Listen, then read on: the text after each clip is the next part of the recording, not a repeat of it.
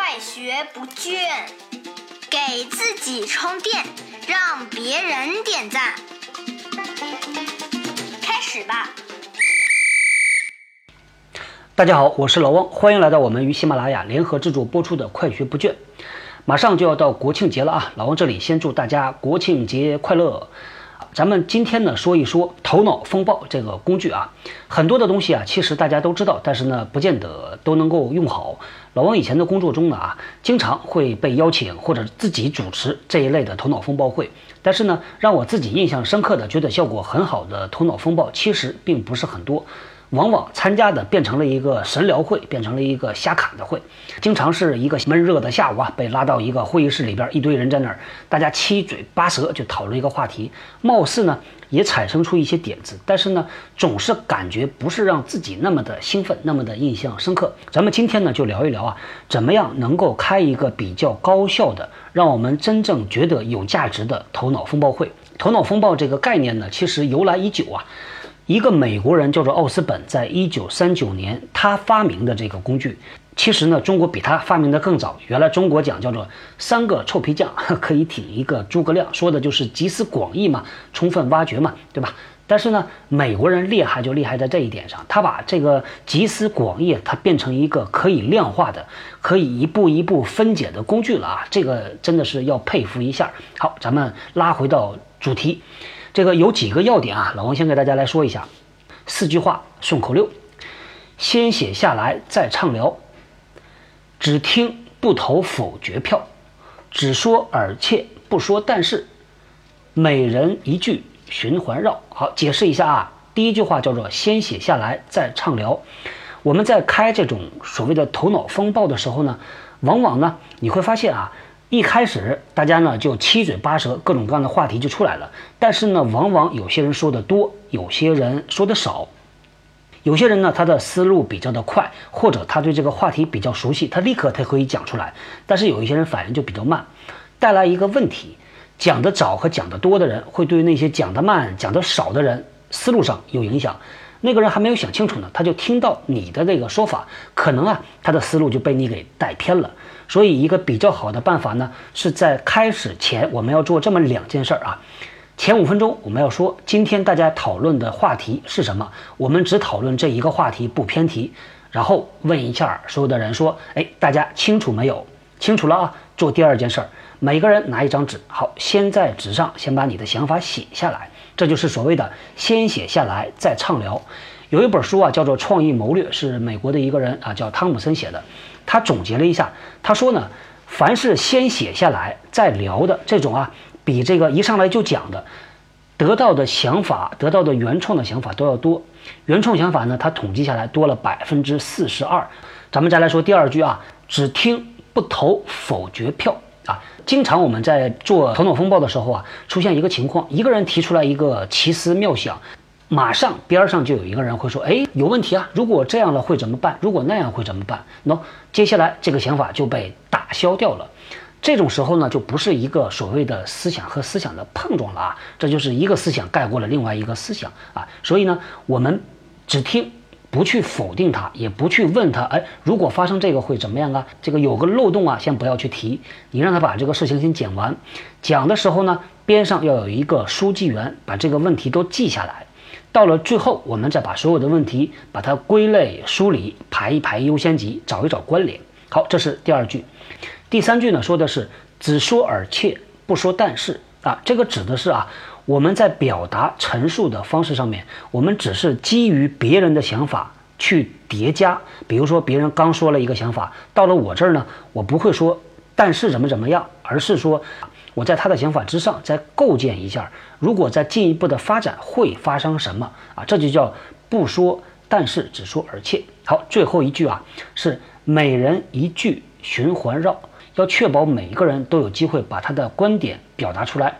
如果你没有，可以说过。我们绕着圈儿，顺时针或者逆时针，一人说一个观点，一直到什么时候呢？到已经挤不出来点子了。好，结束，我们再做总结。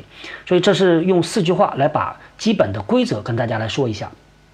有一个例子啊，比较的经典啊，据说呢，有一年美国的冬天呢特别的冷，大雪纷飞，很多的电线上啊就落满了这个冰雪，那线呢就会被冰雪给压断。这个问题咋解决呢？当时这个电力公司呢，他们就用头脑风暴的办法，把很多的工程师啊，把各种各样的人呢召集过来，好说大家现在开会吧，讨论有什么办法。有人说咱们设计一个专门的电线冰雪清扫车。第二种呢，有人说咱们用这个热量啊来把冰雪化掉。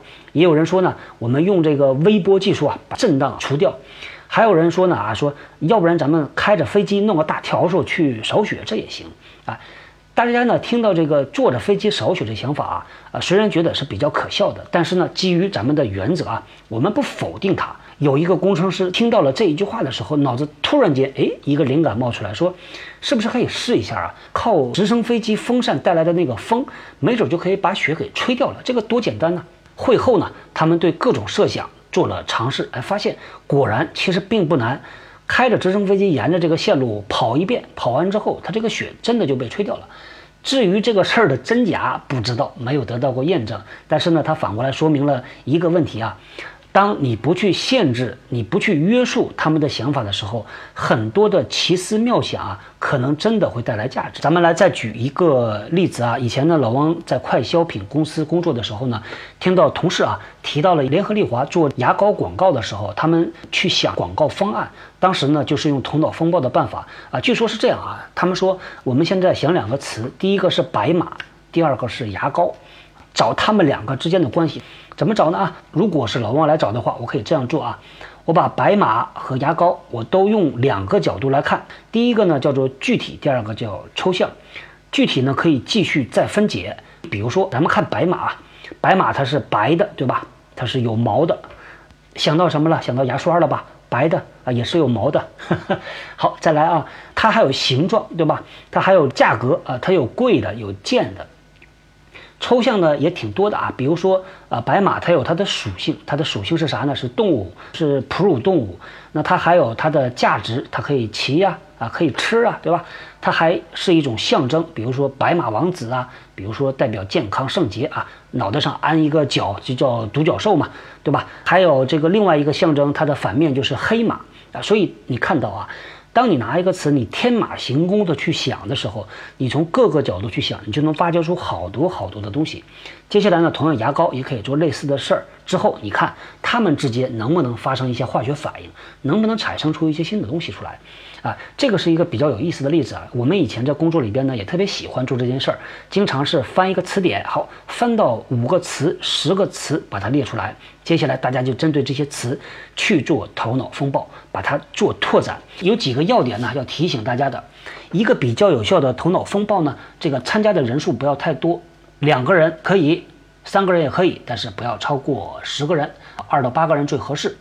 参加头脑风暴呢，这个背景啊最好是比较的杂一点儿，各个背景的都有，这样呢大家撞击出来的东西比较的多样化。那还有一点呢，这是老王的体会啊，作为参与者啊，你可以对这件事儿没有经验，但是你不能没有观点，不能没有看法。老王以前呢也发起过这样的头脑风暴，但是呢感觉效果不是很好，原因是因为一问到大家的想法，大家没有想法；问观点，没啥观点，挤不出来，那就。没有什么东西可以碰撞的了啊！再来呢，第三点，这也是一个教训了，在开这种头脑风暴的时候啊，大家把手机全关掉，排除干扰。